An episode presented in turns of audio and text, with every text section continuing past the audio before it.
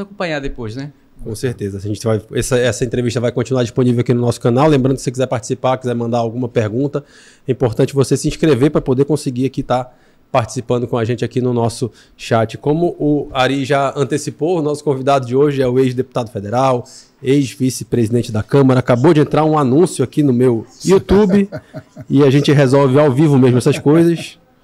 Alguém me ajuda aqui, que eu estou tentando fazer isso aqui. Eu estou me ouvindo. Vamos lá, Vitor, ajuda aí. Pronto. Agora acontece. As melhores coisas. Já aconteceu tanta coisa ao vivo que, enfim. Marcelo, dispensa apresentações, né? Boa tarde para você. Obrigado pela presença. Bacana, obrigado Dante, obrigado Aristides, alegria aqui encontrar vocês, obrigado a Aruana que me fez o convite. E é sempre um prazer quando eu volto em Manaus, tenho ficado tão pouco em Manaus poder falar com vocês que fazem esse jornalismo sério há tanto tempo. O Aristides, que já é um patrimônio aqui da já. crítica, né? Oh. Acho que o Aristides me entrevistava aqui pela crítica quando eu era vereador. vereador é verdade.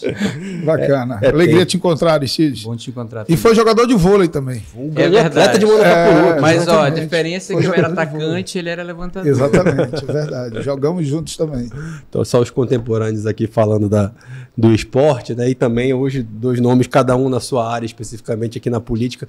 É, Marcelo, eu queria começar essa entrevista perguntando para você sobre essa tua nova função, né? Você alguém que anos da vida política partidária, né? de cargos ali no legislativo, de eleições disputadas, agora participa de um cargo que tem, obviamente, uma essência política, né? uma característica política, mas na Petrobras, numa estatal, sem uma atuação no legislativo como você fez durante tantos anos.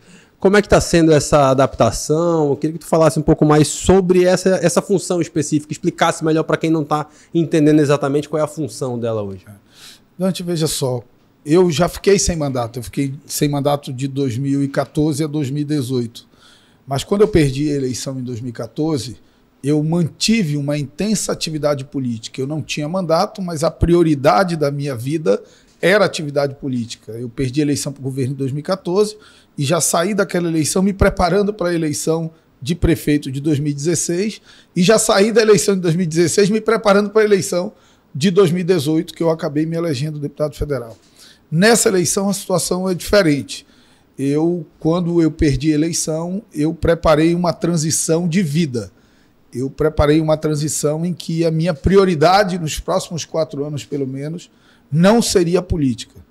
Tanto que não procurei ocupar cargos nem aqui, nem mesmo cargos federais vinculados diretamente ao governo. Tive convite para a Suframa, para a Sudã, para outras posições importantes dentro do governo, mas deixei claro que eu estava preparando a minha transição para a vida privada. Para a superintendência da Suframa, exatamente mesmo? Na, na, verdade, eu fui consultado uhum. no início da Sim. formação do governo.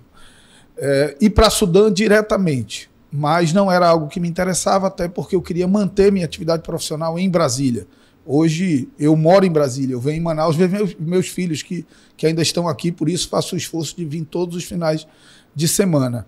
E eu me associei a um escritório de advocacia, que é Brasília e São Paulo, montei uma consultoria, a sede da minha consultoria é em São Paulo, iniciei essa atividade privada, janeiro, ali fevereiro, quando acaba o mandato, fevereiro, março, em abril, eu fui chamado pelo presidente Jean Paul, que foi senador quando eu era vice-presidente do Congresso Nacional e, portanto, estabeleceu uma relação muito próxima comigo, me consultando se eu aceitaria um cargo de consultoria da presidência da Petrobras. E eu disse para ele que, se não exigisse exclusividade, se fosse uma atividade compatível com as minhas outras atividades, eu iria. Então, nesse esforço de contribuir com o governo, não é diretamente uhum. com o uhum. governo, mas numa empresa que é controlada pela União e com um amigo, que é o ex-senador Jean Paul, hoje presidente da Petrobras. Eu cumpro uma missão hoje de consultor da presidência, na qual eu trabalho especificamente no relacionamento da empresa com a Câmara, com, é, com a Câmara, com o Senado, com o Poder Executivo e como é de relacionamento externo, também com associações, representações empresariais e tudo mais. E, além disso, como a empresa hoje tem uma atuação muito forte na, na pegada de redução de emissões na produção de óleo e gás, eu também sou sempre chamado para participar desses debates, porque é um tema no qual me envolvi muito nos últimos anos do mandato. É isso. Então você está acompanhando de perto essa questão da possível exploração dos poços Sim. na foz do Amazonas. Né? É. Qual, qual a sua opinião? Você está dentro de, um, de, um, de, uma estatal, como consultor, certamente é, vai defender o ponto de vista disso, mas você tem uma visão muito mais ampla, porque esteve ali presente claro. no debate e tem uma formação para isso. É. Qual a sua avaliação? Eu conheço bem essa história, Aristides. Primeiro, assim, é, me incomoda muito que todo mundo publique a exploração na Foz do Amazonas, a exploração na Foz do Amazonas. O ponto de exploração fica a 570 quilômetros da Foz do Amazonas. Então, primeiro é importante deixar claro: o ponto de exploração onde a Petrobras pede autorização fica a 570 quilômetros da Foz do Amazonas e a 160 quilômetros da costa do Amapá, que é o local mais próximo ali da exploração. Ademais, o pedido da Petrobras lá naquela área não é ainda para explorar, é para fazer a perfuração, para detectar se realmente tem óleo e gás ali. Por quê? Porque nós precisamos delimitar a área de exploração. Nós já sabemos que tem no Rio Grande do Norte, nessa placa, nós precisamos saber se tem no Amapá. Se souber que tem no Amapá e tem no Rio Grande do Norte, eu não preciso explorar lá. Eu tenho do Amapá ao Rio Grande do Norte para explorar em qualquer outra uhum. área. Então, o pedido da Petrobras é para exploração. O que que. É, o, qual é o posicionamento da empresa? O posicionamento da empresa, e óbvio que eu não falo oficialmente pela empresa nesse tema, mas repetindo as falas do presidente e da nossa gerente de licenciamento, o posicionamento da empresa é: nós queremos atender todas as determinações do IBAMA. Todas. O IBAMA está fazendo o trabalho dele, nós já conhecemos o trabalho dele, mas queremos ter o direito de atender. Por exemplo, vou dar dois exemplos para você entender. Um dos pontos é, que geraram a negativa da perfuração lá na que a gente chama de Amapá Águas Profundas ou margem equatorial, é, um dos pontos que geraram a negativa foi o fato de que o Centro de Proteção Animal, porque a Petrobras teve que fazer um Centro de Proteção Animal, a Petrobras foi e disse: olha, nós queremos fazer em Belém. Pode ser em Belém? O IBAMA disse: pode. Foi construído em Belém. Agora, no parecer final, foi o Centro de Proteção Animal é muito distante da área. Tinha que ser no Iapoc. É um absurdo. Mas a Petrobras quer dizer: nós vamos fazer outro no Iapoc. Nós vamos fazer outro no Iapoc. Vou te dar outro exemplo. Para proteger toda a bacia de Campos, nós temos seis navios para recolher óleo. Lá onde não vai extrair óleo, nós colocamos nove no plano. O Ibama disse que quer 12.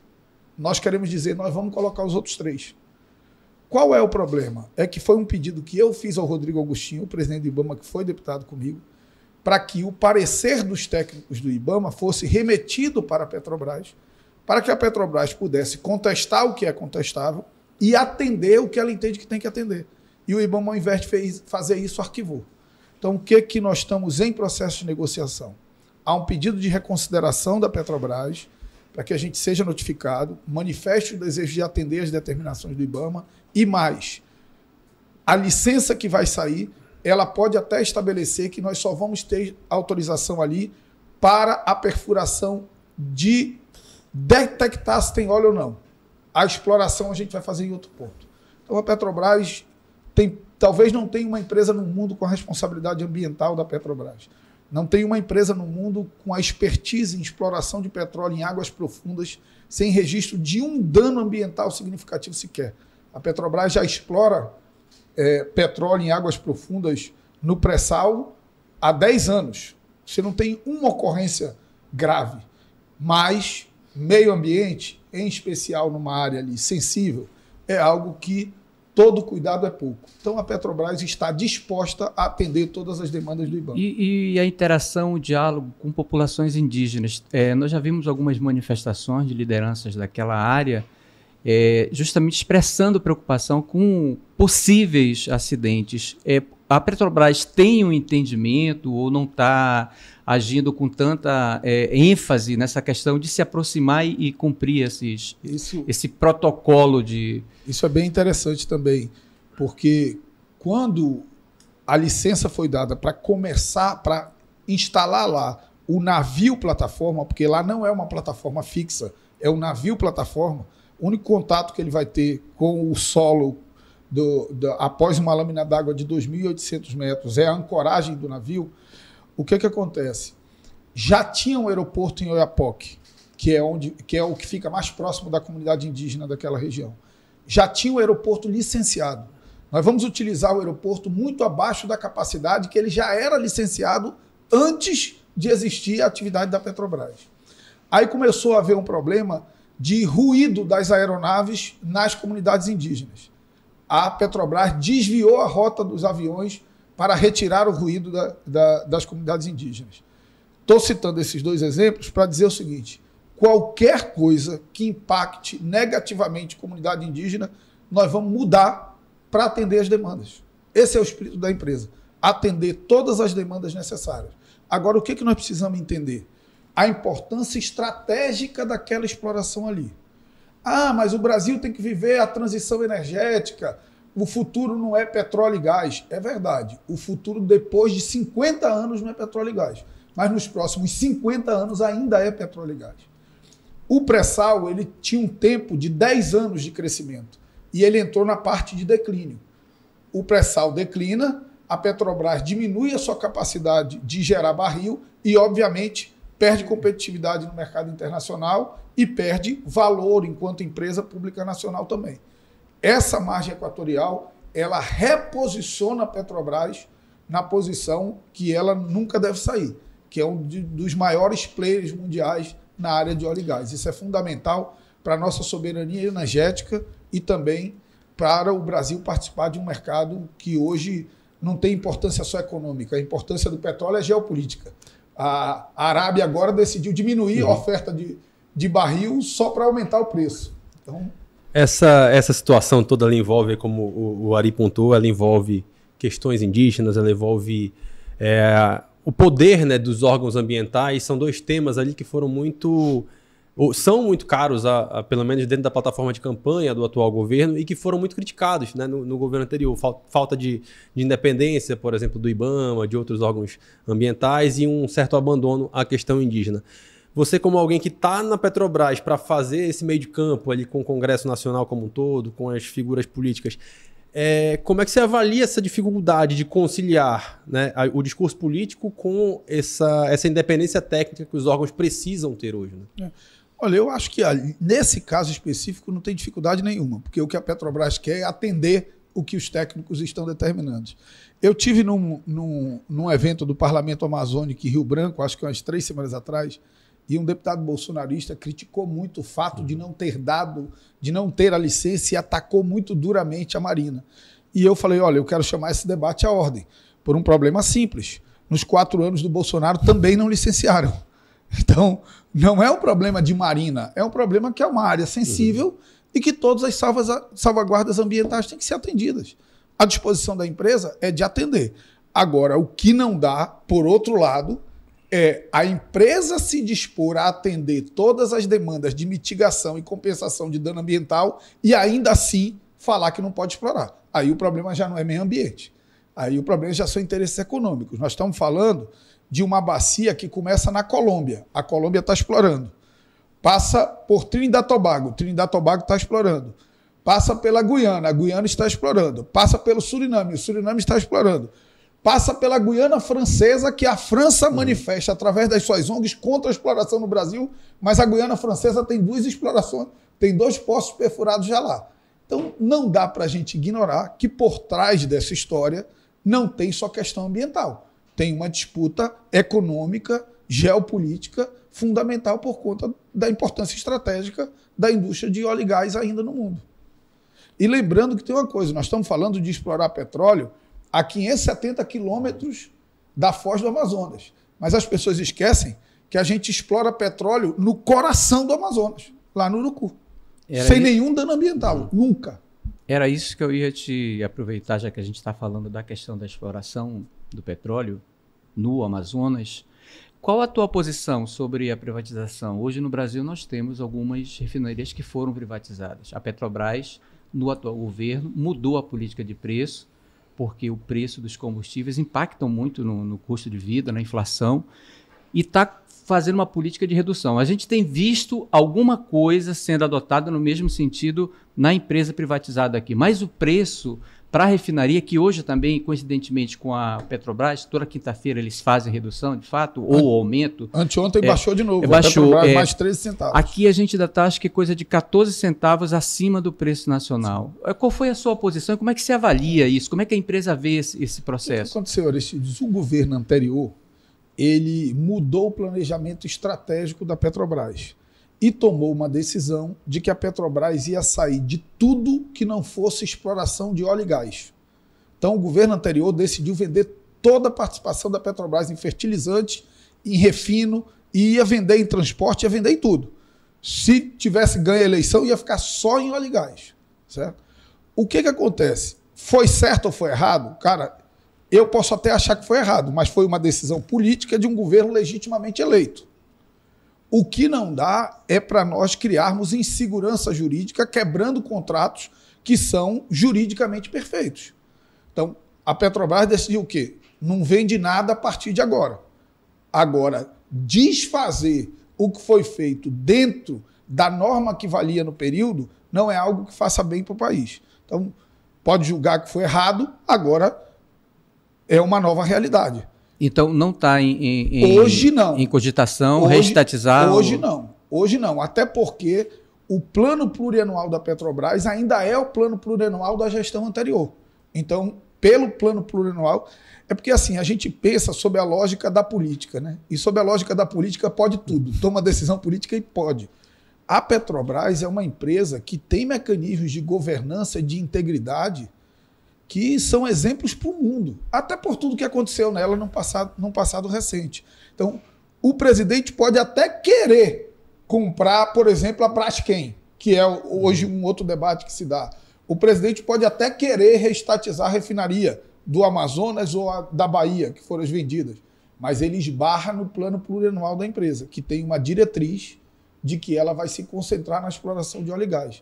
Então, esses mecanismos de governança, eles são muito rígidos dentro da empresa e é óbvio que a decisão política é importante, porque a União é controladora da, da Petrobras, mas ela está submetida à governança da empresa, que é uma empresa o... que também tem muitos acionistas é, minoritários privados. O óleo que ainda chega aqui de Urucu é fornecido pela Petrobras para a refinaria? Sim, sim. Então, em alguma medida, a estatal ainda tem alguma ingerência na formulação Não, desse preço, né? hoje, né? eu, da gasolina que chega é, para o consumidor. Eu, inclusive, eu vou... É, é, Segunda-feira eu devo fazer uma visita lá na, uma visita institucional lá na Reman, porque toda a parte operacional ainda é da Petrobras. Ela foi privatizada, mas imagina, você entregar uma refinaria não é você entregar uma quitanda na esquina, que eu vendo para o Dante, no outro dia o Dante uhum. assume lá e vai tocar. Não, então tem um período de transição contratual. Hoje toda a parte operacional da refinaria ainda é da Petrobras. Deixa eu lhe fazer uma pergunta. Só vamos lá, Dante. Mas é, a é uma comercial não, é da empresa. É uma pergunta meio que do, do, do senso comum. Se a nossa relação cambial com a Venezuela né, a relação do câmbio do real com, com, a moeda venezuelana nos é favorável e a produção de gasolina lá é abundante pelos relatos de pessoas que visitam, é, é possível Manaus comprar gasolina da Venezuela por meio da, da BR-174? Direto não, mas hoje, Aristides, tem um processo de negociação. Os Estados Unidos já relativizou muito é, o embargo à Venezuela. Não sei se vocês viram, circulou na semana passada um vídeo do Trump não sei se vocês viram num comício, dizendo o seguinte: uhum. pô, agora estão comprando petróleo da Venezuela, Isso. a gente estava lá matando, a gente ia matar e ia tomar o petróleo todo, todo para nós. O Brasil não quer matar a Venezuela, o Brasil quer que a Venezuela se restabeleça como um Estado democrático, tudo mais, que respeite os direitos humanos, que respeite os contratos e tudo. A Venezuela tem uma dívida com o Brasil. E hoje o Ministério de Relações Internacionais e, e, e os afins discutem o pagamento de parte dessa dívida com óleo e com gás. Então, tem um processo de negociação aí que, que deve avançar no sentido da Venezuela pagar a dívida que ela tem com o BNDES através de óleo e gás. Fala-se até em também compra de fornecimento de energia elétrica, né? Também. durante a semana foi falado.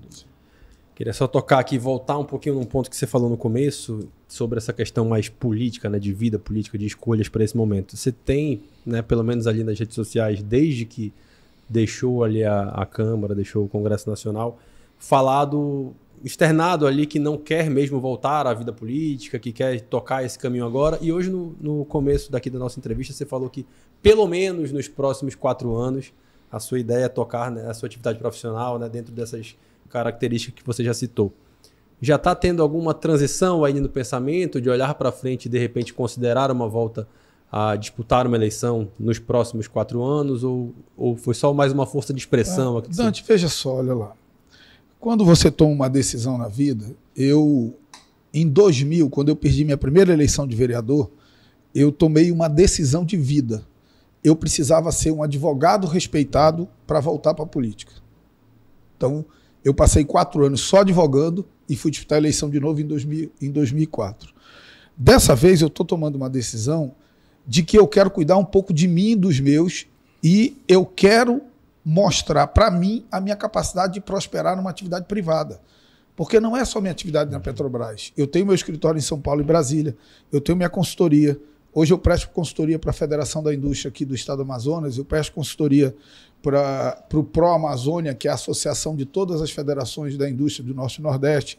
Eu presto trabalhos esporádicos para a BRAD, que é a Associação Brasileira das Distribuidoras de Energia Elétrica. Eu presto trabalho esporádico para a Associação das Empresas de Bebidas Destiladas. Então, eu tenho uma série de funções. É, eu, eu, faço palestras Brasil afora. Eu vou em Palmas nessa semana fazer uma palestra sobre reforma tributária. Eu vou segunda-feira da outra semana, no dia 26, a Florianópolis, num evento muito grande, o Summit Municípios lá, que tem mais de 2.500 inscritos. Eu vou falar sobre a relação de lobby e democracia né? essa parte de relações uhum. institucionais. Tem uma parte acadêmica também. Eu fui ontem aprovado como aluno especial no mestrado de Poder Legislativo do CEFOR, que é o Centro de Formação da Câmara dos Deputados. Então eu inicio como aluno especial essa outra pegada. Eu consegui a transferência do meu MBA de Relações Governamentais, que eu parei por conta do mandato da FGV de São Paulo para a FGV de Brasília. Então eu tenho um projeto de vida que não casa com eu ficar fazendo política. Não dá para eu dizer, eu vou ser candidato daqui a quatro anos, mas eu vou passar quatro anos em Brasília, em São Paulo, em Florianópolis, em Palmas.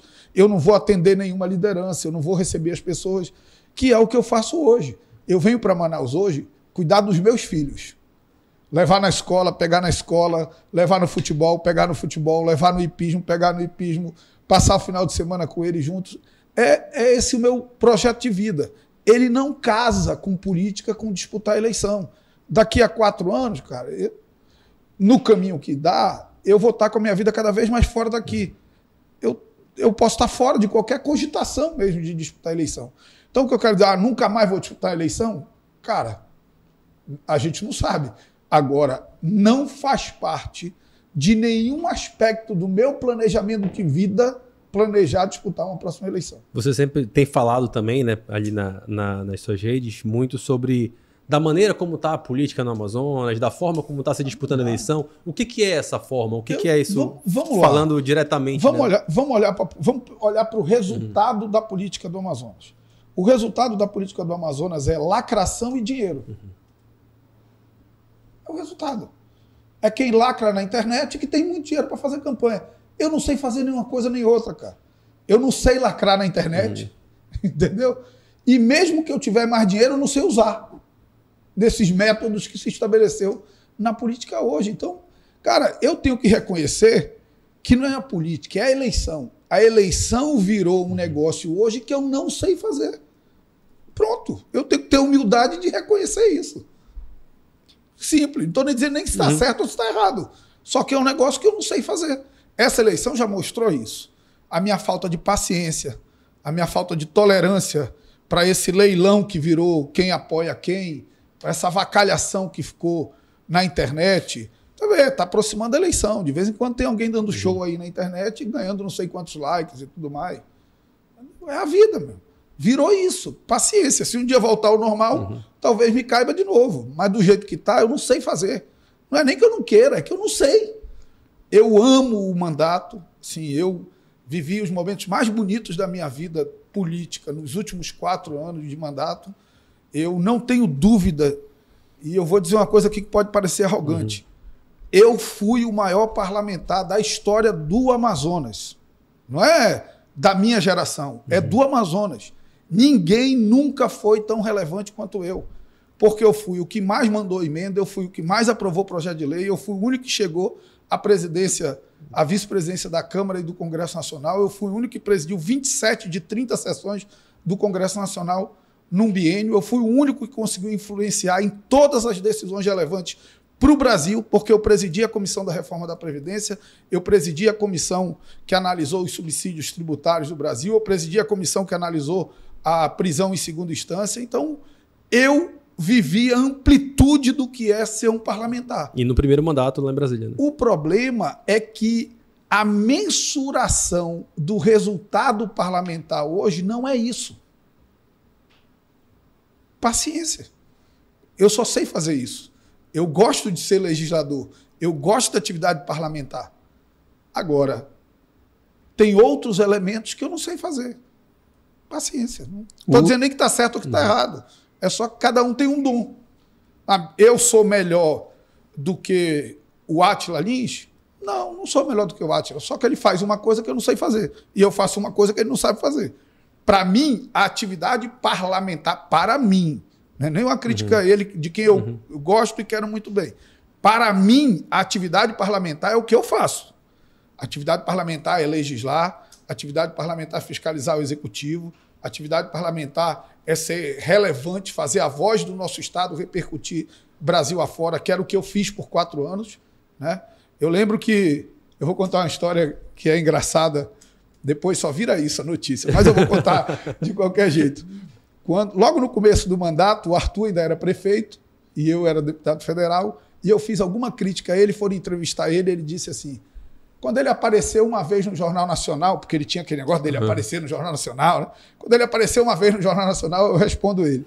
Quando acabou a reforma da Previdência, eu liguei para o mesmo jornalista e disse para o Arthur que em dois meses eu apareci mais que ele a vida toda. Então, mas isso é. Mas a gente tem visto, você falou do, de quanto foi atacado nas redes sociais Sim. e havia mesmo havia não há um, um há todo um, um, movimento né eu é, enfrentei um o bolsonarismo é, eu forte. fiz o que ninguém fez todo mundo se recolheu todo mundo todo mundo até a turma do PT uhum.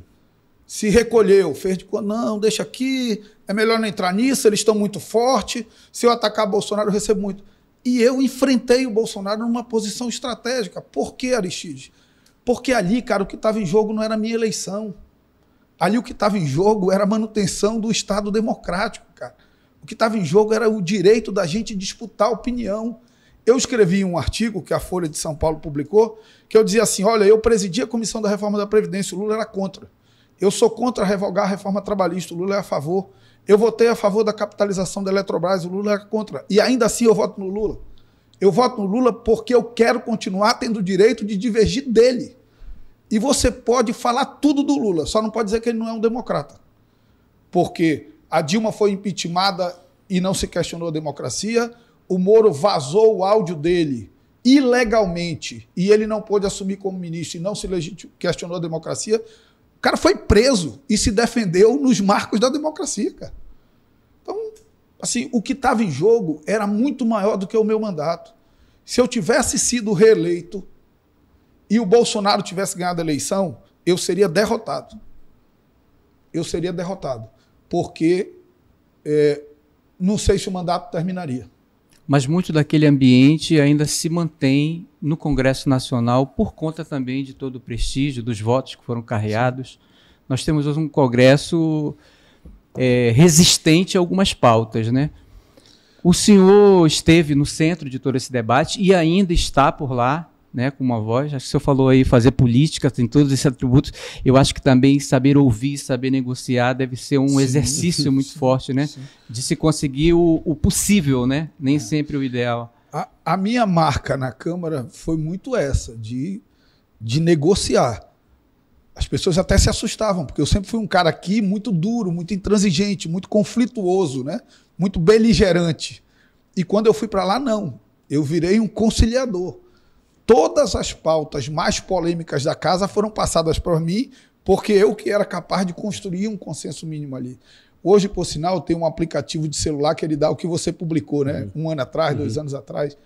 E ele está dando o que eu publiquei nesse dia em 2019, que foi o, o encerramento da comissão da reforma da Previdência e deputados do PSOL ao PL elogiando uhum. a condução.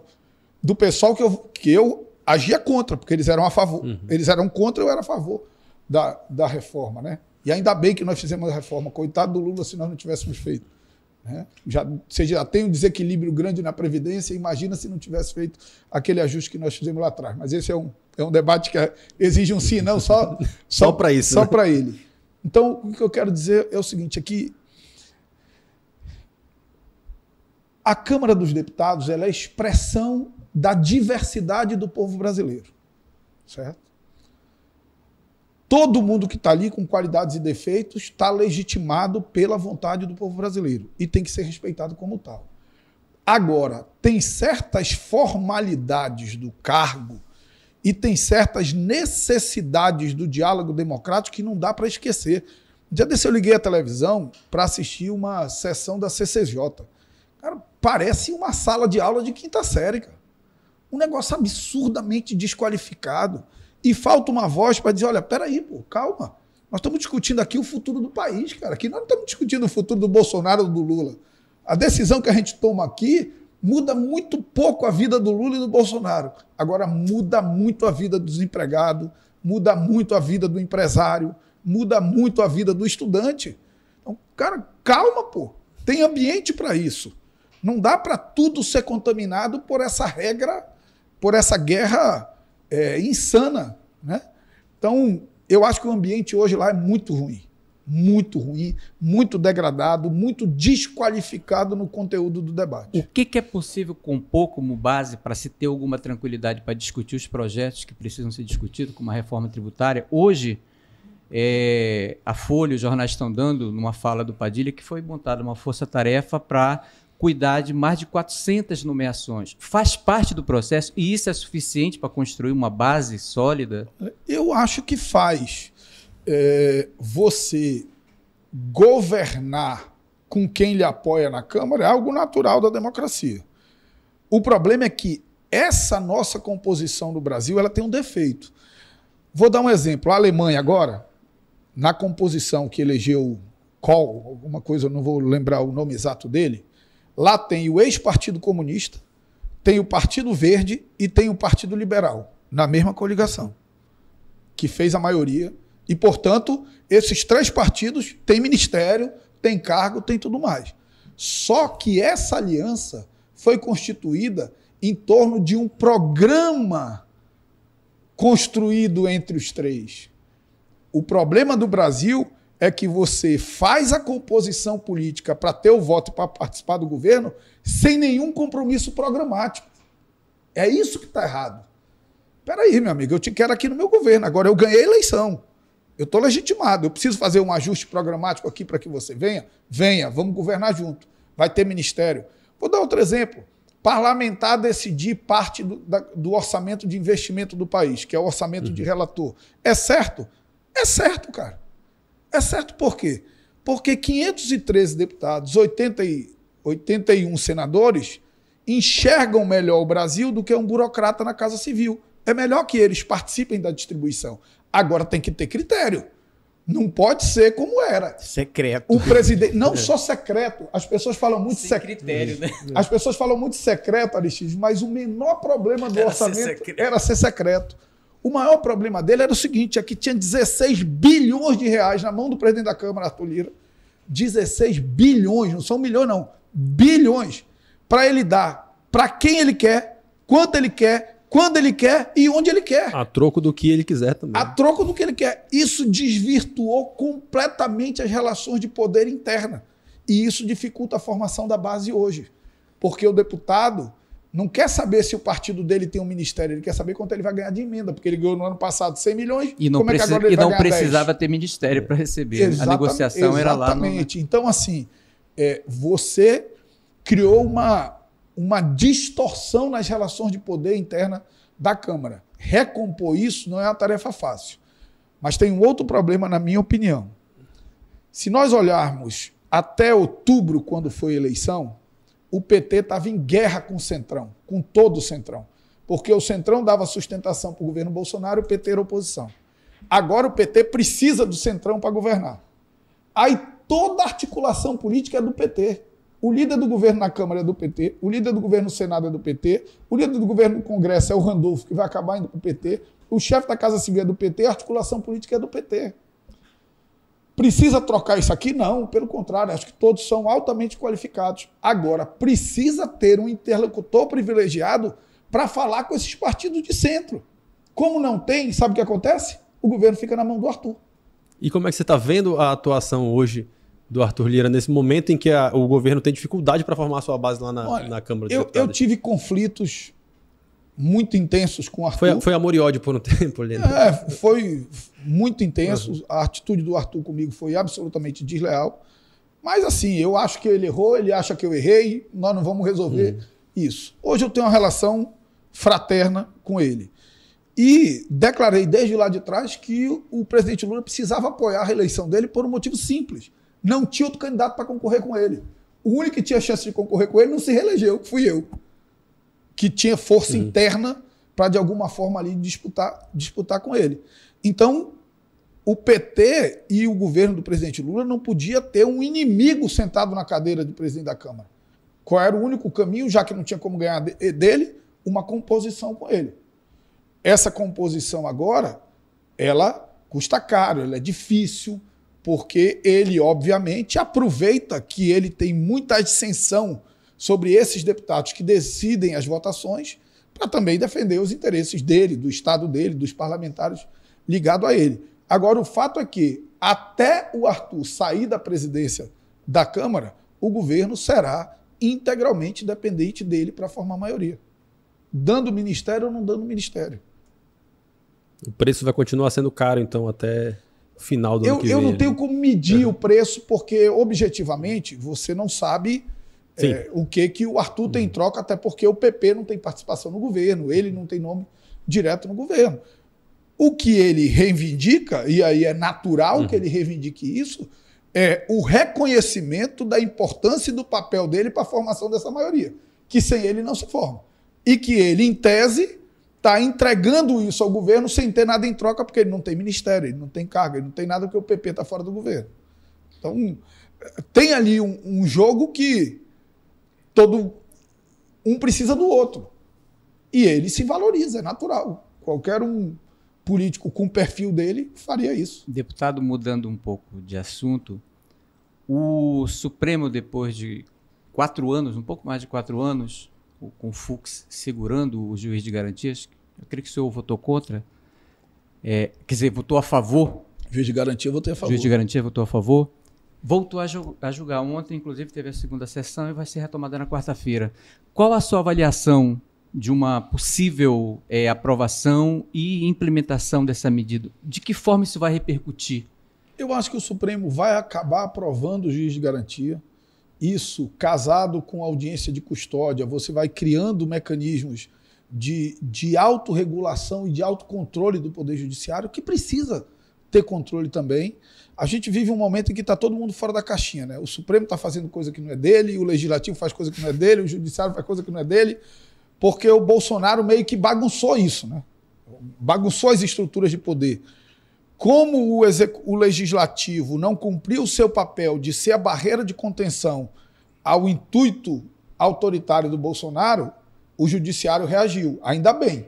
Se não reagisse, ele tinha marchado sobre, sobre os, outros dois, os outros dois poderes. Então, eu acredito que o juiz de garantia vai acabar sendo reconhecido como constitucional pelo Supremo, vai ter um período de transição aí para implementação, e isso vai ser bom para o Poder Judiciário. Queria tocar, né? A gente está quase 40 minutos aqui, né? O papo vai fluindo. Essa ampulheta vai... aqui dá uma agonia é, danada. Ela tá, é, e ela já, ela já entrou depois, inclusive. Dá uma agulha, dá uma agulha ela danada. Tem, ela tem meia hora, virei depois só, e ela já está quase acabando, né? Uhum. Mas é porque a gente está num, num Vou tentar ano ser mais rápido. Aqui. Não, a gente, a, gente, a gente gosta do papo aqui, né? A gente vai embora. É, a gente está num, num ano pré-eleitoral aqui, de eleições municipais, ainda que você não esteja hoje envolvido né, diretamente na, na política aqui da cidade, mas você é alguém que, por exemplo, até hoje tem obra sendo inaugurada pela prefeitura com recurso que foi destinado. O prefeito Davi sempre fala de, de CRAs, a outros tipos ainda, de Ainda de faltam ações. 15 CRAs que serão inaugurados com emendas minhas, todas as policlínicas, nove UBSs, a nova base do SAMU, e agora eu acabei de destinar mais 5 milhões para a saúde e 19 milhões para assistência social do município. Então ainda vai continuar sendo muito lembrado nesse processo Ainda. todo, nesse O Davi vai terminar o mandato dele inaugurando obra com emenda minha. É aí que eu ia chegar. Ninguém nunca destinou tanto recurso, nenhum parlamentar nunca destinou tanto recurso para a cidade de Manaus como eu nos quatro anos de mandato. É exatamente nesse ponto que eu queria chegar. Você falou que o Davi vai terminar o mandato, né, falando muito de, de obra sua.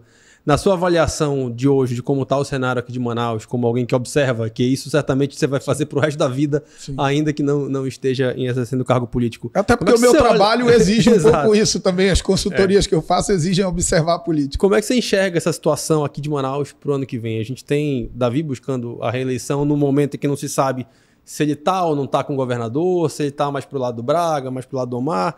Amon vindo para uma disputa, Coronel Menezes se pintando também para uma disputa. Como é que você enxerga esse, esse momento aqui que piscou, a gente está com a eleição aí, né? Olha, eu primeiro, eu sou daqueles que apostam que ao final o governador e o prefeito estarão juntos na eleição.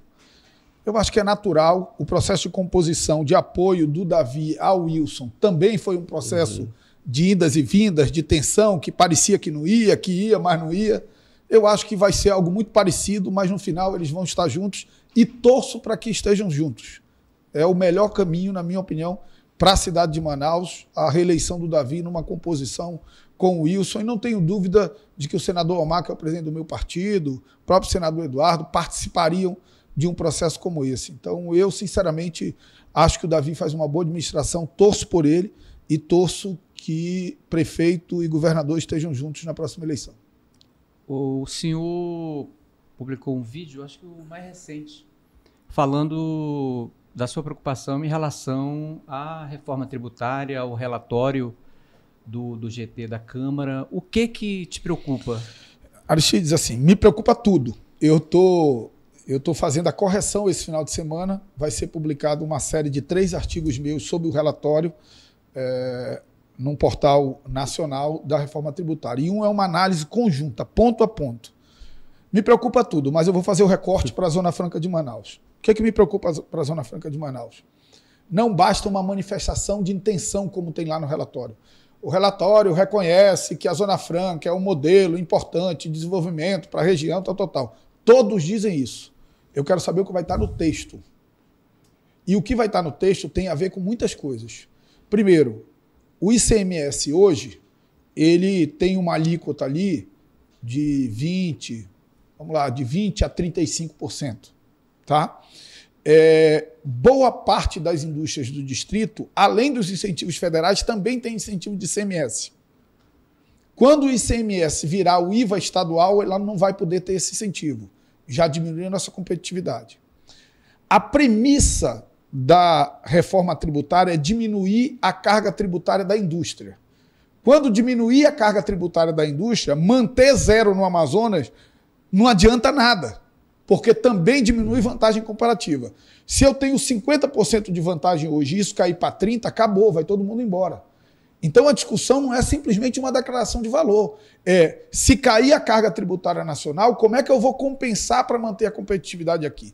Se eu não puder dar incentivo de ICMS, que mecanismo eu vou ter para garantir a competitividade aqui? Isso nós só vamos saber na hora do texto. Matéria tributária não se analisa com declaração de intenção, se analisa com o texto. Como não tem ainda o texto da PEC, eu continuo, como eu disse, otimista pelo reconhecimento da importância da Zona Franca, mas absolutamente vigilante, porque ninguém sabe ainda o que, que vem. No âmbito desse grupo de trabalho, dessa, dessa, desse que foi formado para analisar, você acha que foi o máximo que era possível conseguir? Ou dava para a gente chegar nesse momento com uma especific... Definido, né? especificidade Alguma melhor, definição. com uma definição maior de uma proposta? Porque a gente teve, inclusive, parlamentares amazonenses no grupo de trabalho e mesmo assim ainda ficou só nessa declaração, nesse reconhecimento de valor. É porque essa declaração de valor, ela não é só para a Zona Franca, ela é para tudo. Não tem o texto ainda. Então não dá para a gente analisar o papel dos nossos deputados, por sinal foram muito diligentes. o Saulo Viana, o Sidney Leite, o Adail, foram muito diligentes, participaram de todas as audiências, é, fizeram intervenções duras, negociaram com o governo, negociaram com o, com o relator, que é o deputado Agnaldo Ribeiro, com o presidente, que é o deputado Reginaldo Lopes. Agora, o fato é que na hora do pega para capar, nós somos oito de 513. Uhum. O que que me conforma e que me conforta é que nós temos dois senadores relevantíssimos no Senado, sem os quais nada é aprovado no Senado. O senador Omar Aziz, que é uma liderança muito respeitada dentro do PSD, que tem 15 senadores, e o senador Eduardo Braga, que é uma liderança muito respeitada dentro do MDB, que tem 14 senadores. Portanto, se esses dois senadores não quiserem, não tem reforma tributária, se não atender todas as demandas da Zona Franca. E eles já deram reiteradas demonstrações de que não tergiversam e nem negociam o interesse da Zona Franca. Vocês devem lembrar que no finalzinho do ano passado, a PEC 110 foi para a pauta da Comissão é, de Assuntos Econômicos da, do Senado.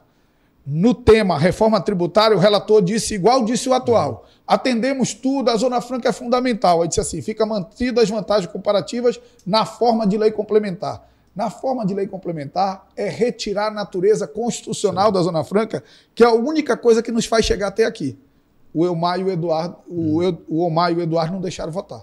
Então, eu acho que a gente tem dificuldade na Câmara. Se o presidente Arthur decidir votar, vai atropelar e vai votar. Mas no Senado nós temos duas barreiras de contenção, que são os nossos dois segurar, senadores. Né? É, Marcelo, a nota de crédito do Brasil deu uma melhorada agora. A inflação está tá caindo. tudo melhorando, A inflação está né? caindo. Não, não, vamos nos conter, não. A, infla, a inflação está caindo. Eu fico imaginando, eu tenho um grupo de futebol que tem uns bolsonaristas lá chato mesmo. Eu fico imaginando a angústia deles mesmo. Como é que o Caba consegue continuar reclamando? A inflação caiu, o dólar está abaixo de 5, a nota de crédito melhorou, a, o maior crescimento de emprego de carteira assinada da última década, assim os sinais são muito positivos, cara. Claro, o Brasil vai virar mil maravilha numa hora para outra? Não. Mas os sinais são positivos. Mas não isso que eu ia te perguntar, diante desse cenário e da grita geral do varejo à indústria em relação à taxa de juros, por que, que isso não cai ainda? Há razões técnicas ou há uma motivação política do Banco Central para segurar isso? Olha, eu entendo que há uma razão política embrulhada em justificativas técnicas. Nenhum lugar do mundo tem um gap, uma diferença tão grande entre inflação e juros como o Brasil. Nenhum. São sete pontos entre inflação 6 e juros 13. Estou tirando aí, uhum. tirando aí a fração. Então, já passou da hora do Brasil começar devagar, não dá para ser uma queda brusca também, para não ter o efeito inflacionário, mas devagar ter redução de juros para que a gente possa, é, casado a todos esses bons sinais econômicos, a gente ter o crescimento do investimento, o crescimento da indústria, para que o Brasil possa gerar emprego, gerar renda e, e combater desigualdades. Essa semana é, você fez uma manifestação no Instagram, a meu ver, muito importante, muito significativa, a respeito da orientação sexual do seu filho. Que bacana. Né? Bom falar é... disso. E eu gostaria que você falasse um pouco como é que foi esse processo. E depois disso, como é que é? Você conviveu numa casa que é muito refratária a discutir a legislação para o país no tocante a esse segmento da população. Você viveu ali dentro, né? nesse ambiente, um ambiente de, de, de conservador. Sim né, de muita muito preconceito, muito né? preconceito, é. e que não avança, as pautas não avançam. Se não fosse a justiça, não avançaria, né? Aristides, olha lá, primeiro, e eu tive o cuidado de colocar isso no meu post, nem sempre foi fácil. Uhum. Não começou fácil. É um processo de construção, com diálogo, com tolerância, com amor. E a gente foi aprendendo junto, a nos respeitar nas nossas diferenças. Eu perdi meu pai muito cedo. Então, idealizei no meu filho viver as coisas que eu não tive a chance de viver com meu pai. Jogar bola e sair, e tomar cerveja. Cara, meu filho tinha outra pegada, desde muito, desde muito cedo, desde muito jovem. Eu tinha duas alternativas: perder meu filho para droga, para prostituição ou até para o suicídio, ou amparar o meu filho e aprender junto com ele. Num começo duro, a gente é formado numa sociedade machista, pra cacete, né? Pô, como é que o meu colega vai olhar? Sabe, vão fazer uma graça com meu filho e tal. E de repente, eu e o Gabriel, a gente foi aprendendo. E eu vou contar uma história aqui que ninguém sabe. Há dois anos, há três anos atrás, eu fiz um post parecido. No dia da luta anti contra a violência LGBT. E eu mandei para ele, ele não deixou publicar. Falou: "Não, eu não quero que você publique". E quando ele disse ali que ele ali, eu não quero que, esse publique, que você publique, eu senti no meu coração, essa relação não está pronta ainda. Ela precisa ainda de alguma coisa. Eu estou falando e estou uhum. me arrepiando, cara, mas de verdade. Ela precisa de alguma coisa. E eu falei, cara, vamos esquecer isso de postar na internet e vamos construir essa relação, cara. Deixa eu ser mais próximo do meu filho, amar mais do jeito que ele é, me orgulhar dele, botar a foto dele, pedir para conhecer o namorado dele, levar ele com o namorado para as festas dos meus outros filhos menores, sair para jantar com eles dois. Quando foi agora, eu mandei para ele antes de publicar de novo. Aí ele falou: agora você faz por merecer.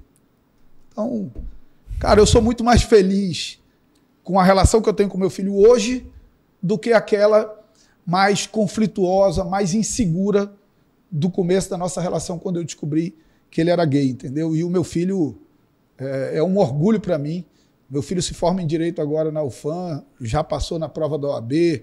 O namorado dele, o Matheus, que é um cara que eu adoro também, tenho o maior amor por ele, é médico formado pela UEA. E assim, é, como eu disse para ele quando ele tinha 15 anos, filho, não precisa ser promíscuo, não precisa ser caricato, seja do jeito que você é. E eu vou estar do seu lado, cara. Procure uma pessoa que você goste, que tenha um relacionamento estável. Quando você gostar e tiver, traga aqui comigo que eu quero conhecer. E isso tem sido muito bacana. O Gabriel me fez um ser humano melhor. E digo isso, Aristides, eu acho importante dizer, estou até me alongando, uhum.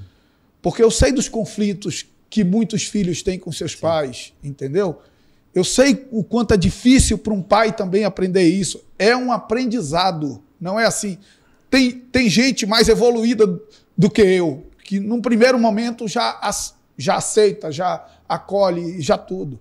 Cara, eu não. Eu precisei enfrentar e aprender. Filho, vamos aprender juntos? Vamos. Chegamos nessa maturidade. Acho que legal que você, como uma figura pública, eu acho que você fala isso no teu post também, pode animar, né? É outras reflexões em outras Sim. famílias. Eu, eu recebo, assim, eu, eu nunca tinha falado disso publicamente, mas eu converso muito com meus amigos, com as pessoas próximas. E vez por outra, após eu conversar, vem alguém, porra, meu filho é gay, o pai não aceita. Uma, uma amiga, uhum.